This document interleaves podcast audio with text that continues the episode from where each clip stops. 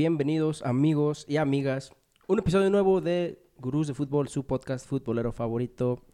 Y pues tenemos mucho de qué platicar, mucha, a lo mejor queja, reclamo, punto de vista, análisis, etcétera, etcétera, etcétera. Porque fue el día de ayer, estamos grabando hoy, lunes, ah, segundo, así es, segundo de agosto. Ya hay campeón de la Copa Oro, ya pasó la segunda jornada, bueno, casi, está por concluir la segunda jornada de la Liga MX y el día de mañana, bueno, en unas pocas horas más bien, estaremos viendo el destino de la selección en las Olimpiadas. Pero antes que nada, Efren, ¿cómo estás? ¿Qué tal, David? Muy bien, muchas gracias. Sí, como lo indicas, una jornada muy polémica en el fútbol, de, de gloria y de pena en la selección mexicana, el trío olímpico, que sigue avanzando, ya está en semifinales, mientras que la selección mexicana, bueno, la, mayor, no sé si es un fracaso rotundo, pero habría que, habría que medirlo cerca de eso. Así es. México pierde la Copa Oro muy similar a como perdió la final de la fue la Nations League de CONCACAF, ¿sí, verdad? Iba a decir CONCACAF Champions. Y fue literal en tiempo extra, ya casi al final de los tiempos extra, no, no pudieron mantener la esperanza de irse a penales. Creo que todos estábamos ya, ya, los penales. más nosotros estábamos viendo, en cuanto acabaron los 90 minutos dijimos, váyanse directo a penales, por favor, no queremos media hora más de, esta de este pinche partido, partido aburrido. Para mí sí es un fracaso total, porque la Copa Oro literal es, solo tienes un rival en sí que ganarle, y es Estados Unidos, es el único que te puede complicar las cosas, que te debería complicar las cosas siendo México. O sea, y pues ya dos veces se le aplicó Estados Unidos a, a, México, Estados Unidos que ya está tomando un poquito más en serio, me parece, su proyecto uh, futbolero, por decirlo así, su federación de fútbol. Qué bueno, qué bueno a lo mejor para nuestra, nuestro lado del, del charco, nos viene bien. Pero, pues si yo te dije, Fred, al parecer México, pues nada más cuando hay límite de edad, es cuando compite muy bien. No sé si es porque a lo mejor los demás jóvenes de los demás países no son tan buenos como los nuestros jóvenes, no sé, pero ahora sí que las únicas esperanzas que tenemos de oro eh, caen nuestros, nuestros chamacos que están allá en Tokio y pues bueno, hay, mucha polémica, Hay mucha polémica, hay muchos a lo mejor quejas, pretextos, que es la, fue el equipo C, el equipo B de la, de las barras y las estrellas. No son los titulares, obviamente, no, no fue el mismo equipo. Pero no sé tú qué opinas de eso, si sí es un pretexto válido. México tampoco tuvo a lo mejor sus estrellas, pero pues, o sea, siento que tuvo más bajas Estados Unidos que México y aparte, en la Nations League, los dos equipos jugaron con su equipo A y aún así perdieron. Sí, creo que México tuvo bajas. Mm, sí, la baja es sensible del Chucky Lozano, de Raúl Jiménez, los que están en los Olímpicos creo que sí, la selección mexicana tiene, tiene ahí como un poco de respaldo, pero aún así es una competencia que debió haber mostrado más. Independientemente de que haya perdido la final contra Estados Unidos, que es una final que, que duele, pero digamos, también está presupuestado que el club de, de Estados Unidos está creciendo, su fútbol cada vez es mejor. Entonces hay que tener en cuenta eso, pero si nos, si nos vamos a lo que ha sido la Copa para México, el partido ante Canadá se le complicó en semifinales. México empató un partido en la fase de grupos. No, no viene siendo un México contundente, un México fuerte, al igual que Estados Unidos. Estados Unidos en la fase de grupos ganó dos partidos por 1-0, en cuartos de final ganó 1-0, en semifinales ganó 1-0 y la final la ganó 1-0. Entonces, esta área de la CONCACAF está en un nivel estático de los, de los llamados grandes, que puede ser México y, México y Estados Unidos, y los demás están creciendo. Creo que no se puede avanzar más en este nivel de fútbol, pero sí los de abajo están cada vez más cerca de los de arriba y lo estamos viendo. Tanto México como Estados Unidos, a pesar de que faltaron algunos titulares, batallaron en algunos partidos y ahí hubo polémicas arbitrales en varios encuentros. Recordemos la semifinal también de Estados Unidos ante Qatar. Qatar falla un penal y Estados Unidos después del penal con- con- concreta el gol. Estuviéramos hablando de una final de México ante Qatar en caso de que no se hubiera fallado ese penal. No, hubiera sido peor fracaso. ¿Quién ganó la Copa Oro? Qatar. no digo que a lo mejor hubiera ganado Qatar a México, pero imagínate, no, Dios mío. Pues sí, estoy totalmente de acuerdo contigo. Los dos, de hecho, llegando a la final, ningún equipo es así como que, ay, güey, llegaron muy bien, muy animados. Pues no, porque tú mismo lo dijiste, le batallaron con Canadá, que queramos admitirlo o no. También otra polémica. Fue demasiado tiempo el que se dio, se le estaba dando el tiempo necesario a México para que ganaran. No se sabe, son nada más rumores, comentarios que se dan. Estados Unidos también, o sea, como dices, si no hubiera sido porque se, se puso nervioso el, el chavo, no, no sé qué pasó, quién sabe qué hubiera sido. Es más, un Can- Canadá-Qatar creo que ni hubiéramos, ni lo hubiéramos cubierto en el episodio, si eso hubiera sido la final, para que gastar saliva, pero pues ya veremos, pues digo, ahorita la única esperanza que tenemos, ahora sí es con los muchachos, que bueno, dije que en unas horas, pero a lo, a lo mejor ustedes que estén escuchando este episodio ya pasó, porque lo vamos a liberar el día de mañana, que es martes, ya sabremos el destino de México, si aseguró ya plata, una medalla de plata, o se va a tener que jugar por la de bronce. Sí, ahorita tomaremos ese tema de los Juegos Olímpicos porque está sabroso. Para concluir lo de, lo de México en la Copa Oro, pues creo que sí hay ausencias, sí hay jugadores que se fueron a, al- a los Olímpicos, pero aún así tiene jugadores que han sido base en todo el proyecto. El caso de Tecatito, que siempre es titular, el caso de Héctor Herrera, que siempre es. titular, la defensa. No tenemos una defensa sólida. Tenemos a Héctor Moreno, tenemos a Salcedo, tenemos a Araujo, que no, no lo habían usado y el día de ayer dio un muy buen partido. Tenemos a Edson Álvarez, que también ha sido, ha sido de los fundamentales. Entonces México, pues sí, no estaba completo, pero por lo menos medio plantel sí tenía de los que se supone que van a llegar al, al Mundial. En la portería, pues pueden decir es Memo Ochoa, pero creo que no es por el factor portería. Creo que Talavera lo hizo muy bien. Y pasa más por un, un factor de funcionamiento del equipo. El equipo del Tata Martino, que el Tata no cobra nada barato por entrenar a la selección, no está dando los resultados que se, que se requieren. Aquí una pregunta sobre la mesa. Se trae muchos jugadores de Europa que no tienen tanta regularidad, caso de Héctor Herrera. ¿No es mejor hacer lo que hizo el Piojo en, en el 2014? De sentar una base con los que están reventando la Liga MX y complementarlo con los jugadores europeos y no a la inversa. Sí, yo estoy, estoy de acuerdo más bien con eso. Siento que deberías de darle a los que han estado jugando regular, regularmente, o sea, han tenido más minutos por temporada que, por ejemplo, así de fácil. Para cuando lleguen los, ah, las eliminatorias mundialistas, no, no, estoy, no, no sé neta muy bien ah, cuándo empezarían, pero cuando empiecen, está- ¿estarás de acuerdo que llamen a JJ Macías y lo pongan de titular? Aunque sea contra Jamaica, un partido, a comparación de, no sé, a quien esté... de- de- bueno, no tenemos un, un 9 como él, por decirlo así, que más que Raúl Jiménez. Pero, por ejemplo, ¿preferirías que metieran a él que al Mudo Aguirre como titular? Nada más porque está en España.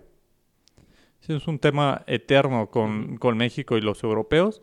Entonces está el caso de Eric Gutiérrez, que no juega nada, pero está, pa- está en selección. No digo que no tenga talento, pero quizás su ritmo de juego no es el, no es el adecuado. Igual Héctor Moreno, que ha estado lesionado mucha parte del tiempo, Se lesionó. se lesionó incluso ayer y es otro de los que se respeta por su trayectoria y porque juega fuera de México, pero no hay centrales que puedan jugar mejor en México. Digamos, sabemos que Salcedo no, sabemos que Salcedo no, pero digamos el caso del Tiva Sepúlveda, el central de Chivas que juega bien, también creo que se le podrían dar más minutos. Teniendo en cuenta las lesiones de Moreno, que no tiene regularidad, y la edad, creo que ya es momento de hacer ese cambio generacional en algunas posiciones y ver con qué vamos a llegar, porque con esta selección se va a complicar la eliminatoria.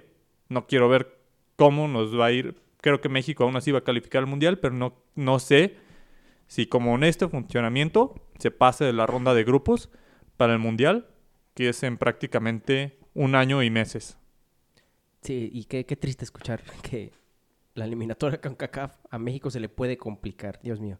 Una de las, si no fuera por Oceanía y Asia, creo que sería la- las confederaciones más fáciles de, bueno, con mi bola ahí levanta la mano, ¿eh? De cuántos boletos dan para calificar, pero en fin, qué, qué triste sería eso. Y sí, efectivamente, y tío, ahí nuevamente abarca lo de los chavos allá en Tokio. Hay que hacer un cambio ya generacional, pero siempre pasa eso. O sea, hemos sido campeones del mundo juveniles dos veces, Efren. ¿Y cuántos mínimo hemos llegado a semifinal en el mundial que realmente importa, en el mayor?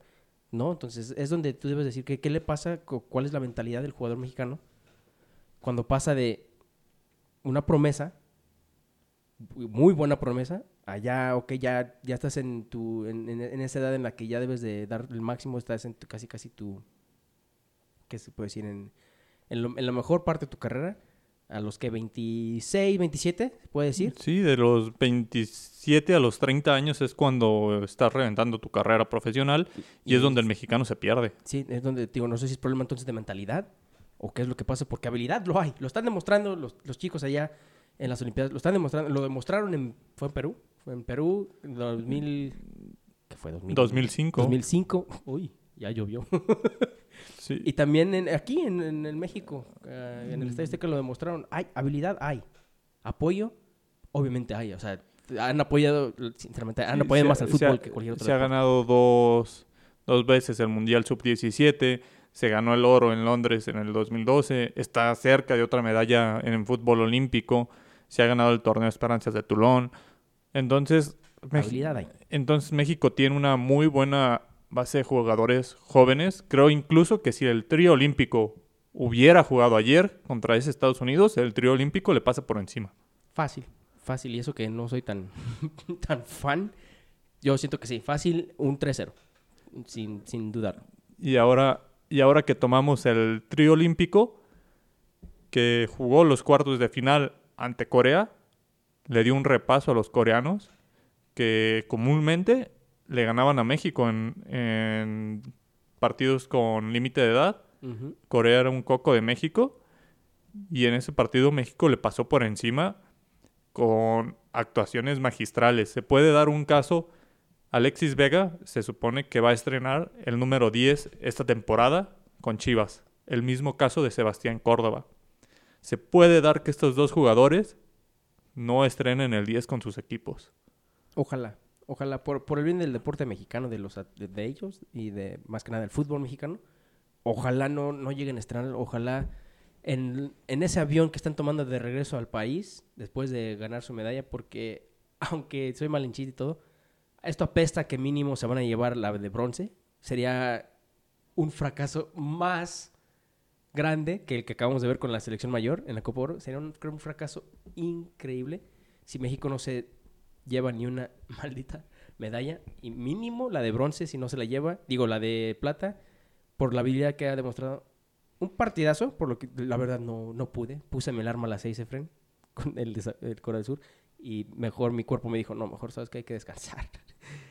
Porque sábado, sí fue sábado, ¿eh? Fue un fin de semana y dije, no, no, no, no, no, esto es muy, muy temprano para, hasta para mí.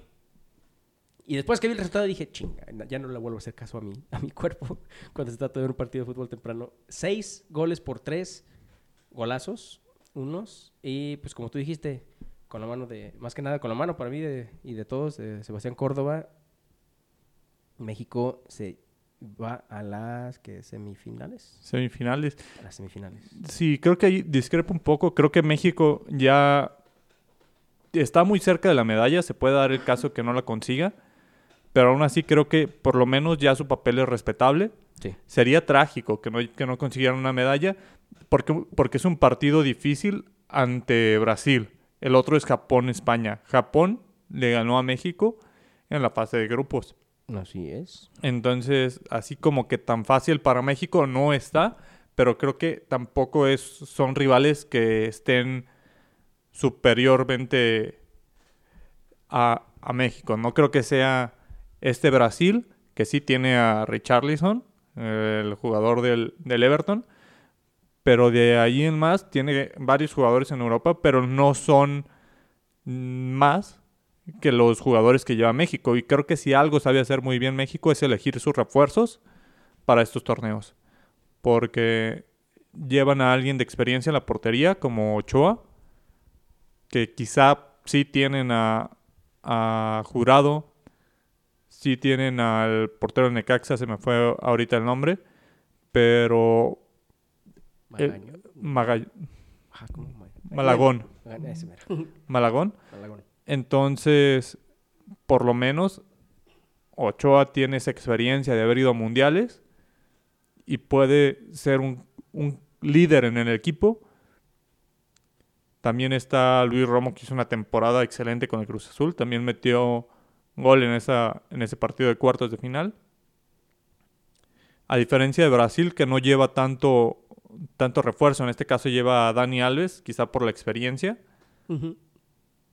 pero no hay más, porque también se jugó la Copa, la Copa América, este torneo, este, este año, y no, parece que no los prestaron, decidieron darle enfoque a la Copa América, que terminaron perdiendo en casa ante Argentina, pero pues ahí México yo sí lo veo con pues, posibilidades serias de ganarle a Brasil, y del otro lado está Japón y España, que también tuvieron un partido interesante donde los locales van a buscar asegurar medalla.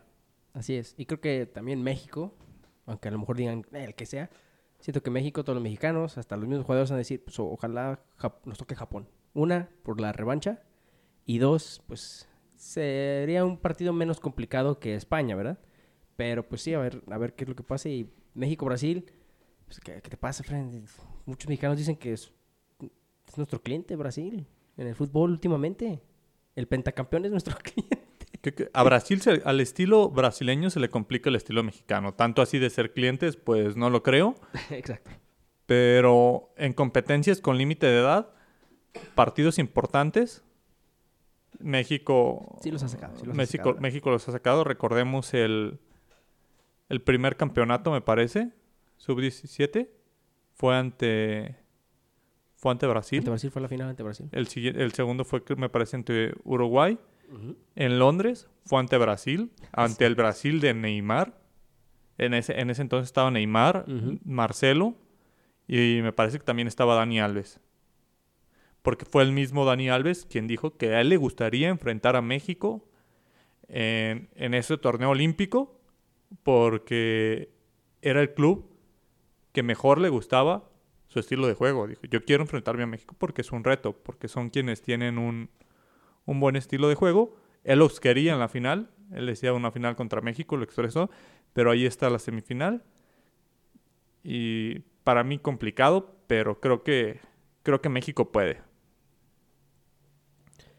Pues ya, ya veremos, literal estamos a unas, bueno, ni, ni unas horas, mi- más, o menos como unas dos, diez horas para ver el resultado y pues todo, obviamente, creo que mínimo la mitad del país va a estar despierto a las 3 de la mañana para ver ese partido porque pues no hay nada más atractivo que un México-Brasil, ¿verdad? Y más para los mexicanos. Y más que es para asegurar una medalla que no sea de bronce porque pues México, no desgraciadamente, pero pues nada más ha ganado puras de bronce. No se le quita ningún mérito a eso. No, no es ningún ah, no es ningún premio de consolación. Una medalla de bronce, por favor. ¿Cuántos atletas? Pero pues ya, ya veremos. A mí la verdad me gustaría y me huele, la neta me, me está oliendo mucho a México, a un México-España para competir por la medalla de oro, la final. Y siento que Japón se lleva la de bronce. Esos son mis pronósticos. Ustedes díganos sus pronósticos. También ahorita me dices el pronóstico que tú piensas, Efren. Y no me acuerdo qué es lo que iba a, iba a preguntar sobre... O qué es lo que te iba a preguntar. Ahorita se me viene a la mente. Sí, también una disculpa si de repente escuchan que toso. me agarra un poco de, de gripa. Por hacerle caso a Efren y tomarlas bien frías. Entonces... ¿Tú cuál es tu predicción para la final? Yo También. creo que se enfrenta a México y Japón. Jaja. España, a pesar de que España creo que el Nombres es quien, quien luce mejor, porque trae a Oyarzábal, Marco Asensio, Dani del Olmo, Pedri, tiene también un Simón de portero. vienen muy cansados sus jugadores. Trae jugadores que, que se fueron a hacer la Euro Sí. y los, el caso de Unai Simón, el caso de Pedri, me parece que también Oyarzábal. Y el partido ante Costa de Marfil jugaron tiempo extra. No le ganaron en tiempo regular. Entonces, ese puede ser un factor. Creo que, creo que España llega cansado. Aunque también Japón jugó tiempos extras y pasó en penales. Pero creo que España arrastra más cansancio que Japón. Tiene una. Tiene muchos jugadores, sobre todo los jugadores claves, que ya, que ya llevan arrastrando un cansancio Sí, son humanos. fuerte. Y los japoneses creo que vienen mejor preparados, están en casa.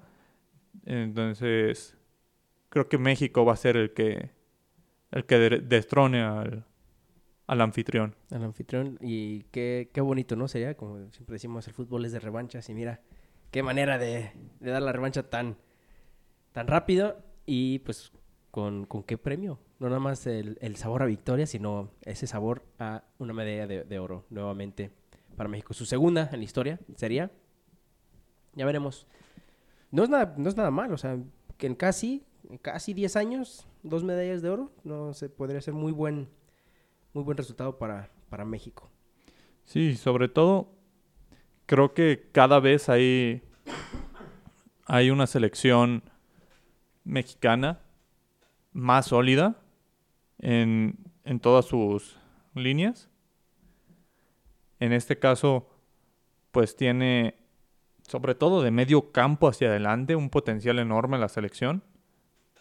Jugadores jóvenes, el caso de pues Luis Romo, que, que como lo digo, entró como, como refuerzo ya que tiene 26 años, pero aún así es joven. Creo que si sigue un proceso, sobre todo es otro de los que puede emigrar. Creo que puede tener un muy buen mundial el siguiente año. Alexis Vega, Sebastián Córdoba, eh, Jorge Sánchez, Antuna, El Mudo, Aguirre. Creo que esta selección está Diego Laines. Tiene para sentar bases y dar ese cambio generacional que necesitamos. Ya no depender de, de Héctor Moreno, de Guardado, de Héctor Herrera, Ochoa. de Ochoa. Creo que creo que sí ya se necesita ese cambio porque tiene mucho esta selección. También está Roberto Alvarado. En la selección mayor algunos jóvenes como Edson Árvales, que, que daba el- para la edad. Edson podía haber jugado el, el torneo olímpico y se decidió quedar con la mayor, pero es otro de los jóvenes que puede estar ahí para estos nuevos cimientos, Orbelín Pineda.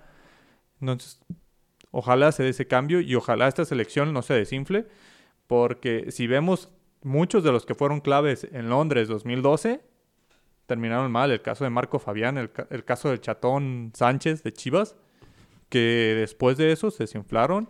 Pocho, los de Chivas sobre todo, de- los, los de Chivas, creo que hay tres mar- muy marcados de Chivas, que fue el Pocho Ponce, pues mantuvo su carrera, pero con muchos altibajos, nunca dio, nunca subió de ese nivel. Marco Fabián, que sí fue a Europa, sí estuvo un rato en Alemania, pero también no le fue para lo que se esperaba en ese entonces. Y el chatón que terminó en segunda división. El chatón, justo te iba a preguntar, ¿dó- ¿dónde está el chatón? ¿No es el, el que está ahí vendiendo tortas ahogadas en- fuera del estadio de Ja- de Jal- Jalisco? No, tiene, no creo que venda tortas ahogadas. digo, una medalla olímpica no creo que... ya la empeñó. Ay, Dios mío. Pues ya veremos, ya veremos. La verdad está... Estoy más ansioso de, ver ese resultado de los chavos que, que haber visto el partido de ayer. Y como dices, si, si a lo mejor la federación no está lista de ya hacer ese cambio generacional, el partido de ayer fueron esa, fue ese foco rojo, fueron esas alarmas que necesitaban sonar en la Federación Mexicana de Fútbol para que ya se haga ese cambio. Pero pues ya veremos. Ya veremos cómo le van los chavos. Y pues seguimos hablando de fútbol porque fue la segunda jornada de nuestra gloriosa Liga MX en la que desgraciadamente unos de nosotros o los que mínimo su equipo aportó jugadores al torneo olímpico no hemos podido verlos al full por lo mismo de que nomás no quieren regresar a casa todavía sin la medalla los chavos. La primera, la segunda, perdón, jornada de la Liga Grita México o Liga MX Grita México, como quieran decirle, inició y El tranquilos, tranquilos porque hay fuerte, contendiente al título después de dos jornadas, Efren. Y no es el que pensamos. Son los bucaneros. Creo que los bucaneros están de moda desde, el- desde hace un año. Desde hace un año, gracias. Gracias, Tom Brady, por poner a los bucaneros en el mapa deportivo nuevamente. Y ahora los bucaneros mexicanos, los bucaneros de Mazatlán. Andan en racha perfecta. Eh, muy, un poco soberbio decir eso después de dos partidos, pero hey, es el único equipo, creo. No, Toluca también. Ah, perdón, Toluca y asterisco puede ser San Luis, si le ganan hoy a los Gallos. Bueno, pero es uno de los tres equipos que pueden ser eh, los eh, únicos con seis puntos, dos de dos. Y no son ninguno de los tres de los que dijimos nosotros que iban a ser los favoritos al, al, al Frené. Mazatlán, ¿anda en serio o es nada más un poco de suerte de inicio de torneo? Pues jugó bien. Vamos a ver, tiene una prueba de fuego el- este viernes ante Monterrey, que ya es un equipo más sólido, pero Pachuca inició goleando a León y, en, y los despacharon. Entonces, por lo menos esto le va a dar confianza y tener seis puntos en dos jornadas le, lo va a meter en la pelea. Ya Mazatlán está ahí en la pelea porque se puede, se puede enrachar. Fueron un doblete de Camilo Zambeso, que falló, falló penal y en el rebote convierte para ganar.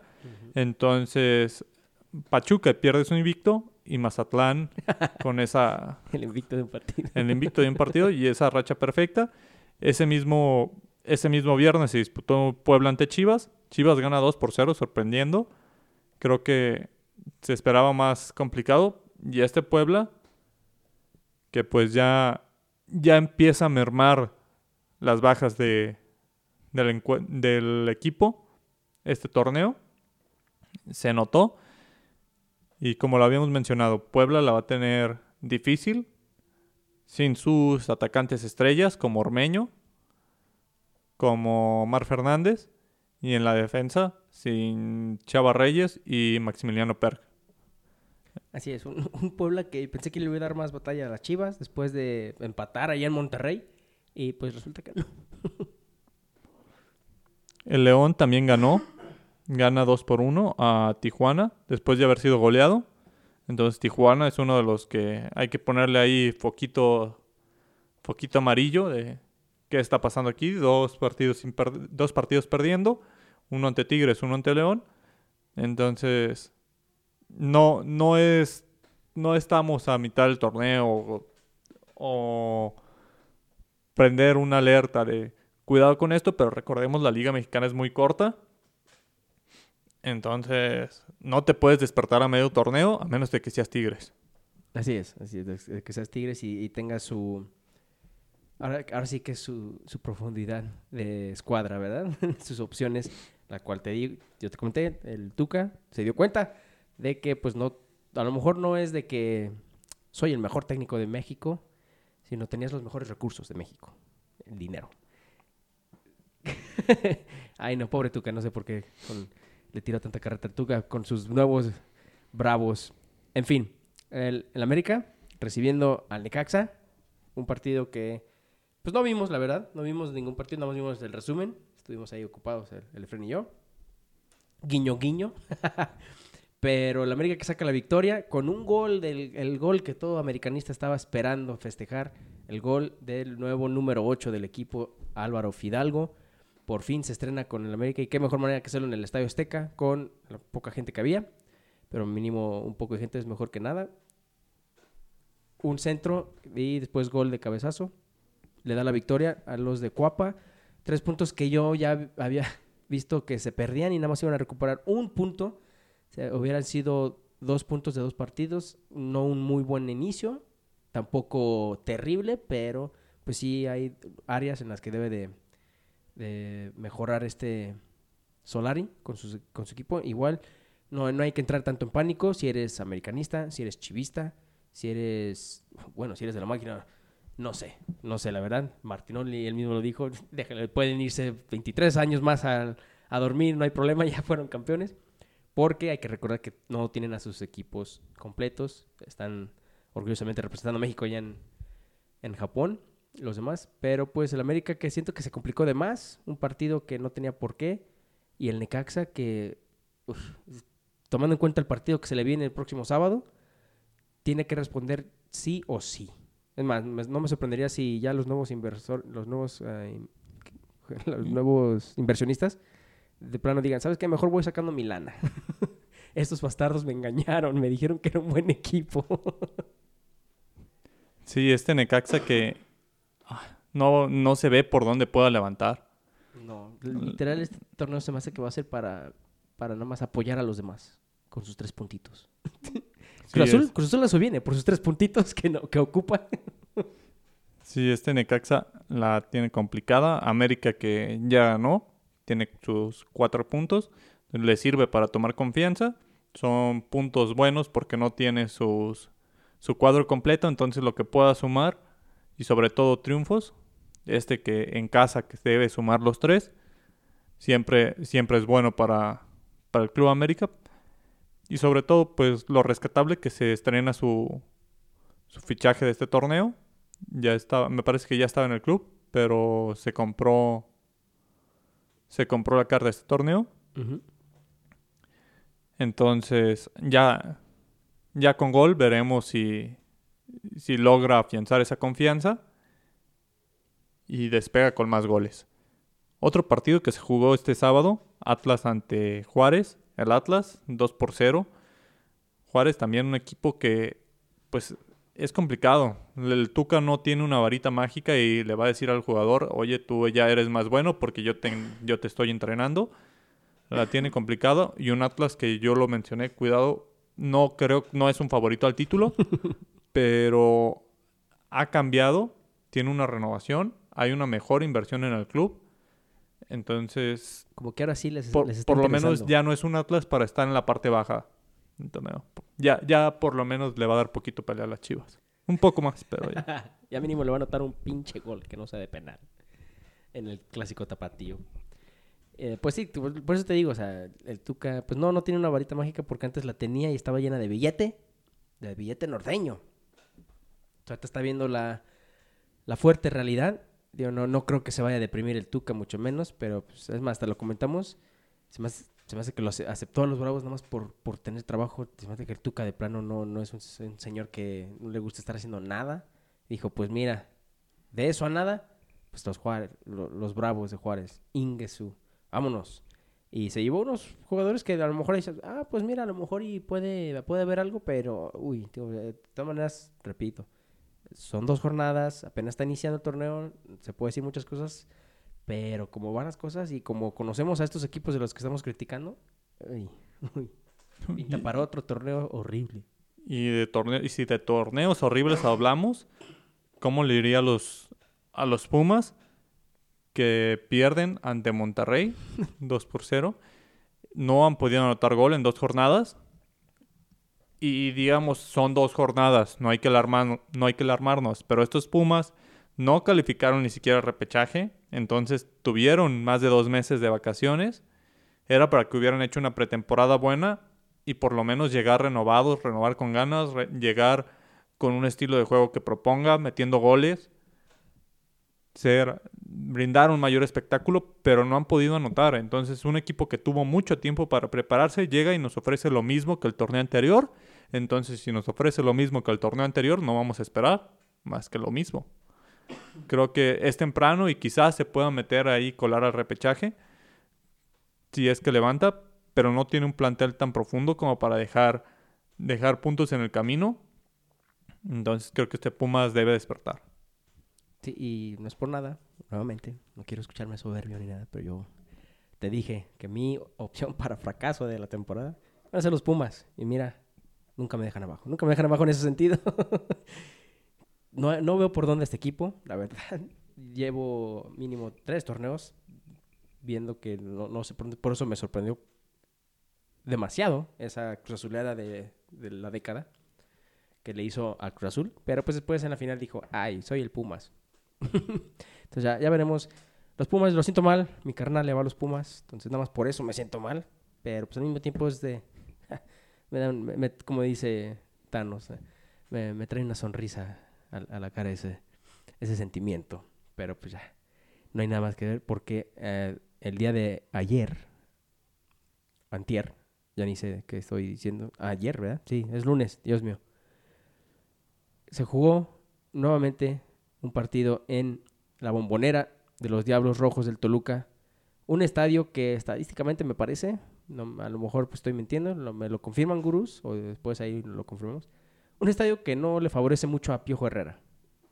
Lo sé porque como americanista siento que ese estadio es el que más se le, es más, el que más se le complicaba, disculpen, a, a América, más que nada al Piojo Herrera. Y pues tristemente volvió a pasar. Los Tigres pierden tres goles por uno contra los Diablos, que por lo visto desde un inicio del torneo ya están tomando las cosas serias, a lo mejor por la manera que fueron eliminados el torneo pasado, pero pues cuidado, cuidado con, con Toluca, porque está metiendo segunda, está metiendo tercera, solo es el segundo partido, pero cuidado, cuidado con los Diablos, porque así, bueno, mínimo ya, yo siempre he pensado que en casa son un equipo muy complicado. Sí, ese Toluca que tiene a, a su delantero Alexis Canelo, enrachado desde el torneo anterior, fue el campeón de goleo y volvió a meter gol este fin de semana. Vamos a ver cómo, cómo sigue evolucionando el jugador. Pero, pues Toluca tiene un plantel no tan malo para, para competir y creo que puede sorprender. No creo que sea un plantel tan fuerte para estar pensando que Toluca es un serio candidato al título, pero por lo menos tiene para competir y para estar en las fases finales. No podemos descartar la sorpresa. Y sigue igual con, con el veterano Rubén Zambuesa, que no se cansa. Metió una asistencia al minuto 96 del partido. Seguía, seguía con todo. Juega todos los minutos. El partido se terminó después de los 100 minutos, el, 3 a 1 cayó al 96. Entonces, este Toluca es competitivo. Y el Piojo, pues, tuvo que sufrir su primer descalabro. Ya para la siguiente jornada, al parecer, van a estar los, los franceses con el equipo. Y la siguiente jornada, vamos a ver el, el debut que todo que todo el mundo está esperando el sábado ante Santos Laguna. Uh. Todos estamos esperando el debut de Tawin. Vamos a ver qué tal le va en México. El, ese mismo día se disputó el Santos Cruz Azul, la revancha de la final. No se hicieron daño. Quedan uno por uno. Gol primero de, de Cruz Azul de Santiago Jiménez y al 82 empatan de penal el Club Santos Laguna. Pero este Cruz Azul, pues sí le hacen falta a sus, jugadores, sobre todo en el medio campo Luis Romo, que era el creativo, Orbelín Pineda como, como revulsivo o como, como titular también un jugador que genera. También estará, pues por lo menos Orbelín ya va a estar disponible la siguiente jornada. En el caso de Luis Romo, no creo, porque tendrá que viajar de Japón y sea cual sea el resultado de México, México tendrá otro partido por el tercer puesto o por la medalla de oro. Entonces, por lo menos Luis Romo va a estar otra jornada otra jornada fuera. También se jugó la final de la Copa en Francia, el torneo que disputa el, el campeón de Copa contra el campeón de Liga. El Lille se enfrentó al Paris Saint Germain. Con esto inicia ya la temporada francesa, que es la primera en iniciar en, Europa. El Lille vuelve a sorprender. El Lille se está convirtiendo en verdugo del París. Eran sus 50 años de fundación del club. Iban a tomar su décimo campeonato y empatar al Saint Etienne como máximo ganador de la liga. Y el Lille le dijo, no, todavía no.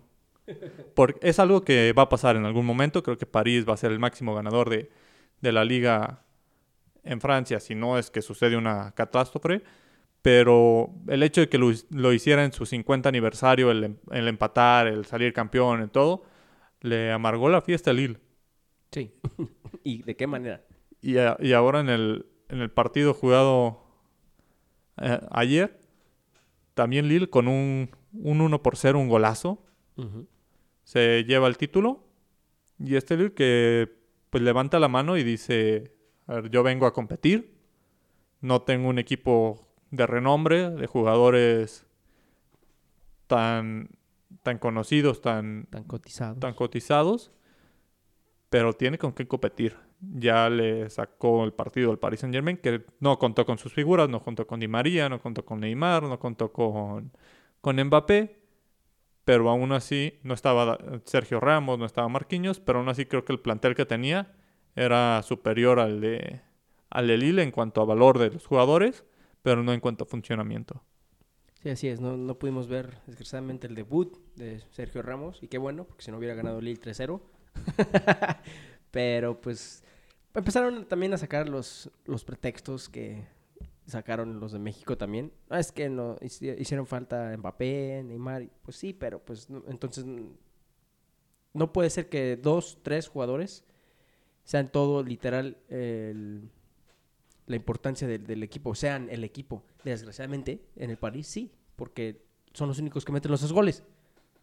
Mbappé, Neymar y por lo visto, bueno, últimamente, Di María. Entonces...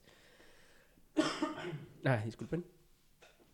Entonces, ¿qué tiene que hacer Pochettino? Hay una crisis, no, hay, no creo que sea crisis, pero hay cosas de las que se tiene que estar preocupando el jeque, dueño del París y o Pochettino, en ese sentido de mm, me hace falta más profundidad en mi escuadra, Pues comprar más, o sea, comprar a más No, jugadores que yo- estén dispuestos a ser banca. Yo creo que no, creo que es más en el funcionamiento y es mucho por el que no se usan a jugadores. Creo que tiene una tiene un plantel tan amplio el París que parece no notarse cuando hay bajas, pero en este caso se juntaron muchas. Creo que también otra fundamental en el medio campo es que no estaba Verratti, Mm, cierto. que, que estuvo con su selección en esta en esta Euro, por eso se tarda en la concentración, tienen que tener también un poco de vacaciones, entonces es un problema al tener tantos seleccionados que jugaron distintas competencias, pues no pueden no pueden estar tan disponibles para este torneo que inicia antes que los demás. Entonces se, se vio el debut de Hakimi. Se, se vio también, creo que estuvo Wijnaldum. Sí, también de- debutó el nuevo mediocampista. ah, sin llorar, sin llorar. Eh, Pero faltó, pues sí, el mencionado Sergio Ramos. Faltó Gigi Donnarumma, que ahí no, no sabemos cuál va a ser la estrategia de Pochettino, ahí la tiene complicada. A ver, creo que, creo que Donnarumma va a ir a tomar la titularidad y Keylor, pues no sé si se busque, si se busca un nuevo, nuevo equipo o se quede y se conforme con eso. No creo que Gigi Donnarumma le ceda, le ceda tanto a, a Keylor y no creo que Keylor esté dispuesto tampoco a, a quedarse solo con Copa. Porque recordemos, algo, algo así pasó en el Real Madrid cuando tuvo a Diego López, que no lo... que, que hizo una muy buena temporada con Mourinho. Al siguiente torneo, de hecho fue la Champions 2014, cuando la gana el Madrid, ganó la Champions y ganó la Copa, perdió la liga y en la liga el portero fue Diego López y en la Champions el portero fue Casillas. No creo que sea el caso. Yo pienso que tanto en liga como en Champions va a ser para Gigi Donnarumma. Sí, ahí sí, como dices, no sé qué es lo que va a hacer Pochettino. Para mí, Donnarumma se fue por el dinero. Y para mí, Donnarumma, su... ah, su... se me fue el nombre. Su prioridad, disculpen. Para mí siempre ha sido el dinero. Creo que tuvo esa disputa con Milan de que si sí o no se quedaba porque pues él quería un aumento y el- ellos le dijeron, no, pues, espérate, o sea, no te podemos dar lo que pides. Creo que también porque quería un aumento para su hermano, o que más bien dijo, me quedo, pero tienes que contratar también a mi, a mi hermano. Entonces, para mí, quién sabe, no conozco al, al chavo, obviamente. Para mí se fue por el dinero, entonces si él dice, pues mira, si me quedo de banca, pero todavía voy a estar cobrando lo que voy a estar cobrando, por mí no creo que va a haber problema. Ahora, tampoco, no creo que sea 100% cierto eso que acabo de decir. Siento que Pochettino les va a decir, pues, compitan. Compitan por el por la titular, titularidad. Se me hace una falta de respeto, porque Keylor Navas ha sido una pieza muy clave para el París en ciertos partidos, la verdad. Ha sido de los mejores porteros que ha tenido ese equipo, y eso que han tenido a, a Buffon también. Y ha, respondido muy bien, la verdad. Como lo hizo en el Madrid, antes de que lo sacaran por Courtois. Entonces, no sé, mejor que Keylor Navas, ya regrésate, a a México. Ve- Vente a México, carnal. Aquí te recibimos con apoyo y con amor. Vente a Lecaxa para que ya no le metan tantos goles. Y pues, pues a ver qué pasa, a ver qué pasa. Ahí sí va a ser un pleito, como dices, pero yo estoy seguro que va a ser así. Keylor Navas va a estar de repente titular en partidos de, liga. Va a ser más que más ah, titular Donnarumma, pero siento que eso sí en Champions no, no quita no quita Donnarumma.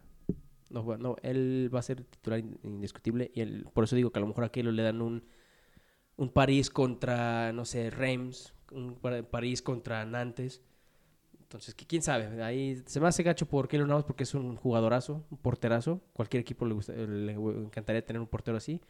Y pues ni modo, va a tener que nuevamente romperse la madre para asegurar un puesto que, que ya era suyo. Triste, pero cierto. Sí, la, la eterna tortura de Keylor Navas, pero pues ni modo, es lo que le toca, le toca sufrir. Y pues esto es lo que hay en este momento, que todavía no empiezan las ligas. No se ha movido el mercado de fichajes de una manera No. tan fuerte, digamos, sí se, sí se nota la, la ausencia de dinero en los equipos, lo que les pegó la, en la pandemia. Hay una crisis económica, entonces parece que, que no va a haber tanto refuerzos. Hay algunos que suenan, pero se, se diluyen, entonces ya, ya están cada vez más cerca de las ligas, ya todos están haciendo pretemporadas, ya se empiezan a vender los jerseys con los, con los nombres de los jugadores que están. Entonces todo parece indicar que no va a haber salidas. Fuertes por lo menos. Sí, sí, pues de hecho nada más lo único que ha pasado de fichajes es el Arsenal, que contrata un, un defensa, el Ben White de, del Brighton, por 50 millones de libras, no sé si fue libras o euros, convirtiéndose, me parece, en su segundo fichaje más caro de la historia del club. Dios mío, por un, por un defensa no tan conocido mundialmente. En la liga me imagino que sí, pues es más conocido. Es como a lo mejor si aquí de repente dices, pues ficharon a, fichó el Wolves a Héctor Moreno, van a decir, pues qué, o sea, ¿quién es él, no? A lo mejor unos ni los conocen, pero pues obviamente en México sí. Es el único, pues el único fichaje de los equipos grandes, así como que interesante que se, que se ha dado. Como dices, los demás han estado cuidando, no sé si están esperando a, a esos bombazos antes de que inicie, pero pues ya tienen literal dos semanas. Tú mismo lo dijiste. Este fin de semana inicia la Liga Francesa, es la primera liga que empieza. Después en la siguiente, o sea, en dos semanitas, ya inicia la mejor liga del mundo, la Premier League. Después la, bueno, también la, la Liga Española, Liga Santander, todavía sigue siendo la Liga Santander. Y también la Bundesliga, ya después la semana que sigue, en tres semanas de ahorita. La Serie A, final del mes, tenemos lo que todos cada año esperamos, el sorteo de la Champions, para ver a quién se va a enfrentar tu equipo favorito, en qué grupo va a estar, va a estar en el de la muerte, va a estar en el equipo fácil, al Real Madrid le van a regalar otra vez el grupo, no sabemos, son las preguntas que cada año nos hacemos, porque al Real Madrid y al Barcelona siempre les regalan los grupos, sinceramente. Ya, ya veremos, ya veremos, me parece que es el 24 de agosto, el sorteo de la Champions, y pues de hecho está, ha estado un poco flojo, solo literal ha sido más que nada noticias de México, Liga MX, Olimpiadas y este Cop- Copa Oro. Y pues bueno, igual y terminamos un poquito antes de este episodio, pero antes de eso, quería preguntar, porque antes no, no lo mencioné cuando estamos hablando de. Yo vi que mucha gente le está, y varios amigos, está echándole la culpa a Talavera. Que pudo haber hecho más en ese gol porque se queda medio. Se, se ve que quiere salir por el balón y se queda medio camino, y ahí es donde le ganan el, el juego aéreo a Edson y a todos los demás. Entonces, no sé si tú piensas que fue literal culpa de Talavera, pudo haber hecho algo más, o simplemente fue un descuido, un descuido total de toda la defensa mexicana. Creo que fue un buen centro. Creo que el centro iba cerrando, entonces era un centro complicado para salir. Por la forma en la que, en la que le pegan. Le ganaron la espalda a Edson, entonces Edson ya no pudo ni siquiera incomodar. Entonces, creo que sí fue, fue complicado. Voy más a una, a una mala marca y sobre todo el mérito del, del jugador de Estados Unidos que sabe moverse y sabe buscar el balón. Creo que el balón ya iba. Talavera se, se la jugaba mucho a que se la desviaran antes. Entonces aguantó. Sí le rematan ahí, pero era muy difícil. Era muy difícil la salida. Entonces para mí es más mérito de jugador que error de, de Edson o error de Talavera. Sí, pues también estoy de acuerdo más. Me, es más chistoso porque sí escucho de que, ay, Talavera, esto, esto. To- todos, todos fueron unos imbéciles, sinceramente. Un poco fuerte, pero la verdad. Pero yo me quedé así pensando dije, bueno, pues el portero. Es que se, se me olvidó que se, que se gana atajando balones y no metiendo los goles, ¿verdad? Claro, hay que echarle la culpa al portero porque los delanteros no tienen ninguna culpa. El tan polémico Funes Mori, que estaba, según rompiéndola, no hizo nada contra los gabachos. No hizo nada. Ni, ni, ni hay que hablar de Orbelín. Orbelín, ¿qué le, qué le pasó en ese en un remate en especial que hasta yo te canté, te dije, ahí está el gol.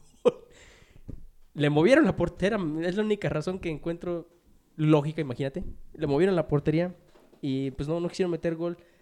Eh, no es por nada, pero juegan como las chivas. Eh, estaban teniendo posesión, pero nomás no, no querían meter el gol. No querían meter el gol. partido, pues sí, México no, no, no generó tan claras. Digamos, tuvo ahí las dos Orbelín, que a final de cuentas remata, las termina, concluye de mala manera, pero terminó las jugadas, pero de ahí en más no hubo mucho. Creo que también Funes Mori no tiene, no tiene tiros a gol. Tuvo ahí alguno, pero estaba en fuera de lugar. Entonces, no generó muchísimo la selección.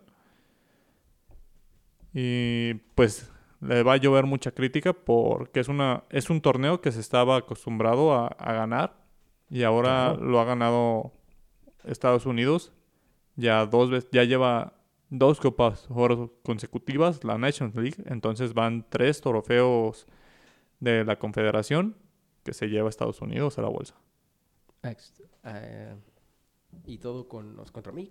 Contra- Desgraciadamente. Bueno, Sí. creo, ¿no? sí, Sí, sí, las- los tres ante México a También, también para resaltar que como la liga de, de Inglaterra inicia la siguiente semana, entonces, en, perdón, en dos semanas, la siguiente, me parece que va a ser este sábado, sábado 7 de agosto, para que lo noten, es la Community Shield, el Leicester City Cierto. ante Manchester City, el campeón de la FA Cup ante el campeón de la liga. Entonces, ese sí va a ser un buen partido, hay que ver cómo llegan. Se van a medir ya dos equipos. Este, este trofeo no, no se juega a tope porque no, no se busca una lesión para iniciar el torneo. Digamos que, que prefieren que no se lesionen a ganarla, pero tampoco es un partido amistoso.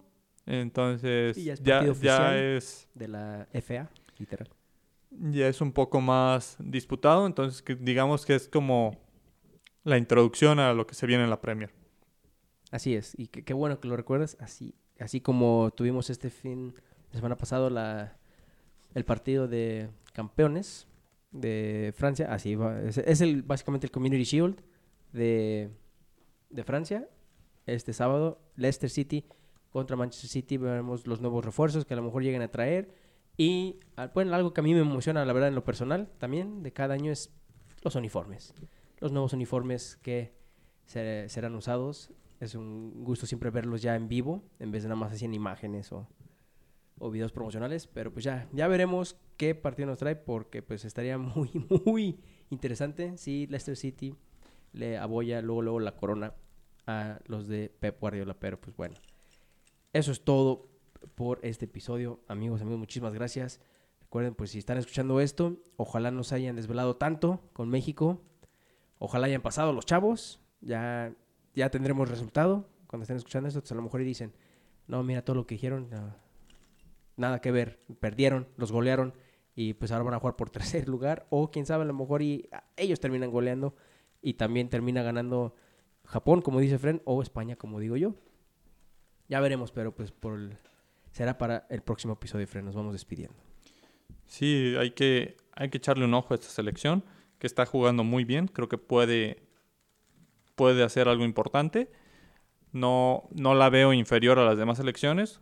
Entonces, independientemente del resultado, creo que hace un muy buen papel. Y creo que a- en el peor de los casos, un cuarto lugar de Juegos Olímpicos tiene más mérito que un segundo lugar de Copa Oro. Así es. entonces, a estar atentos, gurús.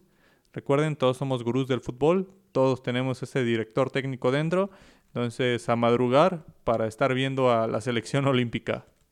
Así es. Muchísimas gracias. Nosotros somos los gurús de fútbol y recuerden que queremos llevarlos a la nirvana futbolística. Nos vemos.